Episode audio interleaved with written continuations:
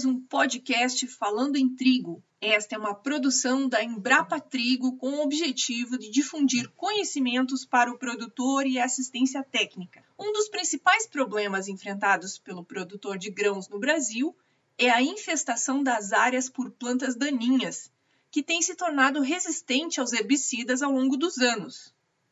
Uma forma eficiente de fazer um controle natural das invasoras é investir nos cultivos de inverno. Culturas como trigo, centeio, cevada, aveia podem fazer uma supressão natural, reduzindo os custos com investimentos em herbicidas para controle na pré-semeadura de verão. Para falar sobre esse assunto, eu convidei o pesquisador da Embrapa Trigo, Leandro Vargas, para explicar como é que funciona a supressão de plantas daninhas com cultivos de inverno. As plantas daninhas elas ocorrem nas lavouras em função de terem espaço. Então, na verdade, o que a gente deve buscar é evitar que essas espécies indesejadas, as espécies que nós não queremos nas lavouras, tenham espaço para se instalar, crescer e se desenvolver. Qual é a melhor forma de fazer isso? Ocupar esse espaço. Ou seja, a gente semeia uma cultura que a gente escolhe, que a gente elege por alguns benefícios, para ocupar esse espaço. E com isso, as plantas daninhas não vão conseguir se estabelecer e a nossa lavoura vai ficar com uma única espécie, aquela espécie que a gente escolheu para uh, cobertura. Existem diversas espécies disponíveis no mercado para serem utilizadas como cobertura. Cada produtor deve optar por aquela que melhor se adapta na região ou aquela que ele tem semente em casa.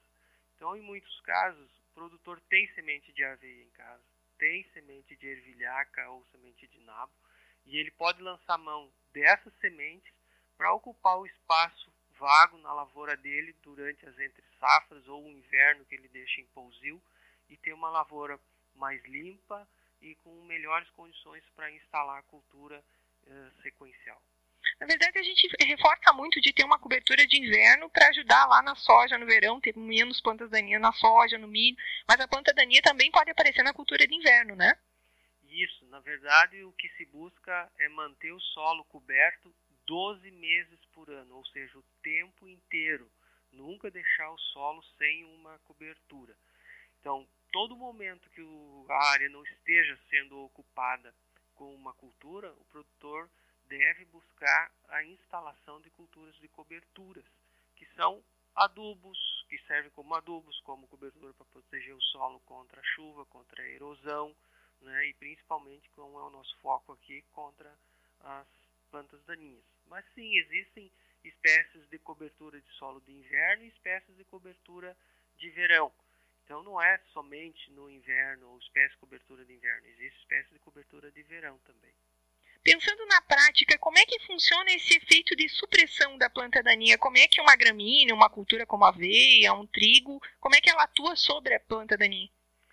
Uh, o maior efeito é o efeito físico mesmo, ou seja, a espécie que cresce mais rápido tende a ocupar o espaço, o ambiente e evitar que outras espécies se instalem. Então, se você semear na tua área uma espécie que tem um crescimento rápido, como a aveia, como o próprio azevém tetraploide, ou capim-sudão, o milheto, é, são espécies que crescem rapidamente, mais rápido que as plantas daninhas, e ocupam o espaço, cobrindo a área. Com isso, as plantas daninhas não vão ter luz, ou seja, a, a cultura utilizada para cobrir o solo, ela cobre e impede a passagem de luz. Muitas espécies de plantas daninhas têm sementes que precisam de luz para germinar e aquelas que conseguem germinar, aquelas plantas daninhas que germinam, como a luz não passa, a luz não chega até as folhas das plantas daninhas e elas acabam morrendo. Então é um efeito físico, ou seja, a espécie de cobertura barra a passagem da luz. Existem outros mecanismos que são alelopáticos, que são substâncias químicas que as plantas uh, liberam justamente para controlar e evitar que outras plantas uh, se instalem no local. Um exemplo típico assim que é fácil de observar são uh, essas plantações de pinos. Embaixo dos pinos praticamente não cresce nada, ou seja, é o pinus, utilizando-se das ferramentas que, ele, que essa espécie tem de alelopatia para evitar que plantas se instalem eh, na área. Isso é bem comum, existem muitos relatos, e o centeio, por exemplo, é uma espécie altamente alelopática, muito difícil as plantas daninhas se estabelecerem dentro de uma lavoura de centeio. E, e, pensando assim, como é que o, que o, produtor poderia fazer e pensando numa boa uh, para evitar deixar essa área limpa, para que não tenha problema de plantas daninhas? Existe um período para deixar, você falou, sempre coberto. Mas pensando para não dar problema na soja no verão, até que momento deixaria essa cobertura? Qual é o período antes de, de para evitar que tenha planta daninha quando entrar com o cultivo da soja ou do milho lá na semeadura? Qual, é, qual seria a janela para trabalhar nessa cobertura? Existem duas situações principais. Uma delas, vamos imaginar que o produtor colheu a soja ou o milho, ou seja, finalizou a safra de verão, para a gente ter um ponto de partida. Ele finalizou a safra de verão. O que ele faz agora? Ele deve imediatamente implantar uma cultura de cobertura. Então, nesse ponto, existem duas possibilidades. Uma, o produtor vai cultivar uma espécie de inverno, por exemplo, trigo, eh, cevada, uma cultura, trigo, cevada, aveia, ou ele vai simplesmente deixar essa lavoura sem nenhuma cultura até a safra seguinte, ou seja, ele colheu a soja e só vai plantar nessa área de novo a cultura de verão, não vai botar nenhuma cultura de inverno. São as duas opções. Então vamos pegar a opção 1. O produtor decidiu que vai é, cultivar um, a área com uma cultura de inverno, trigo, cevada, uma espécie de inverno.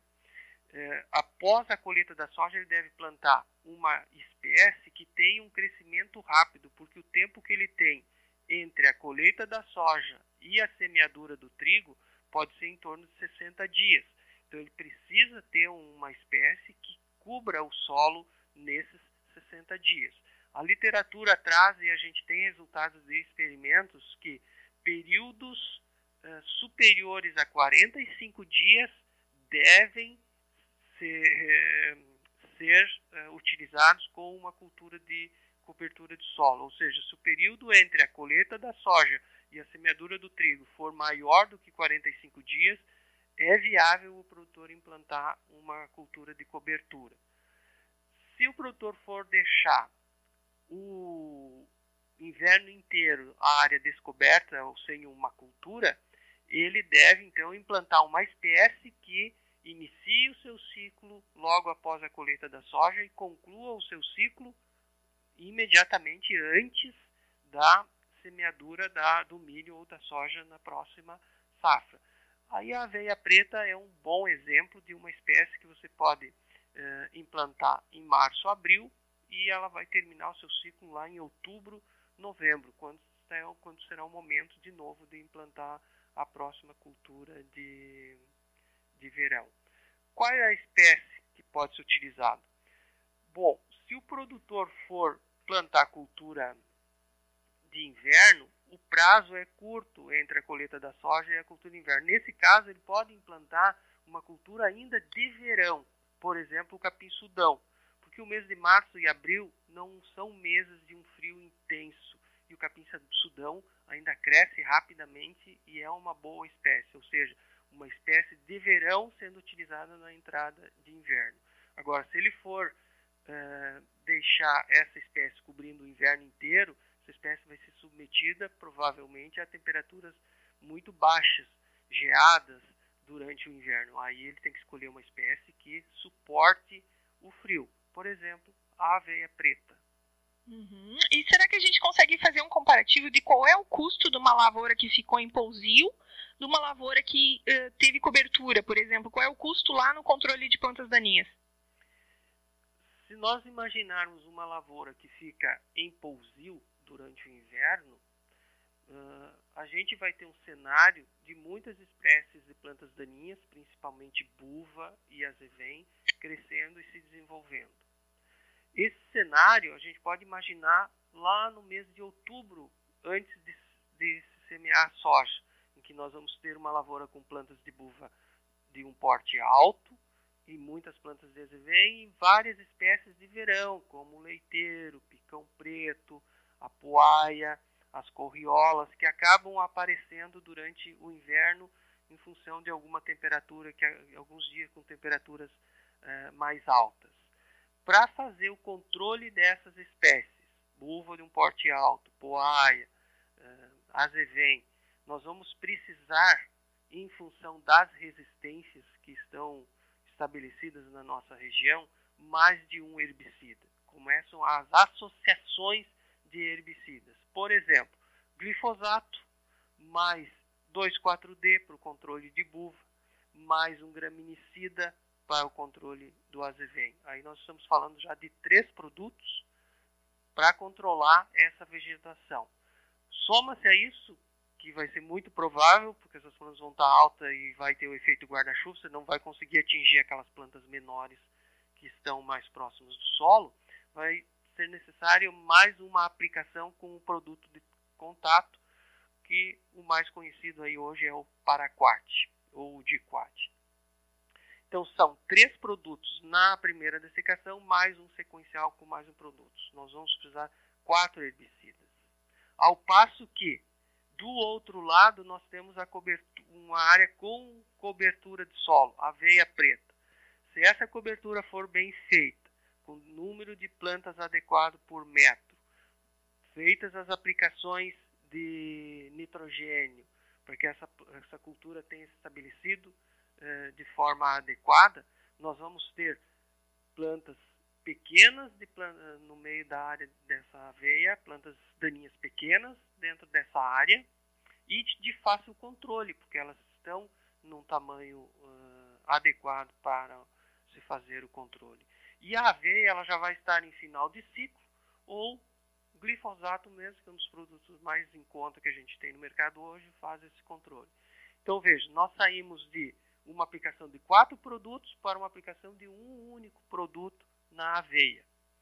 Obviamente que a gente tem o custo de semeadura, o custo de semente, a adubação para fazer essa aveia se tornar uma cobertura adequada.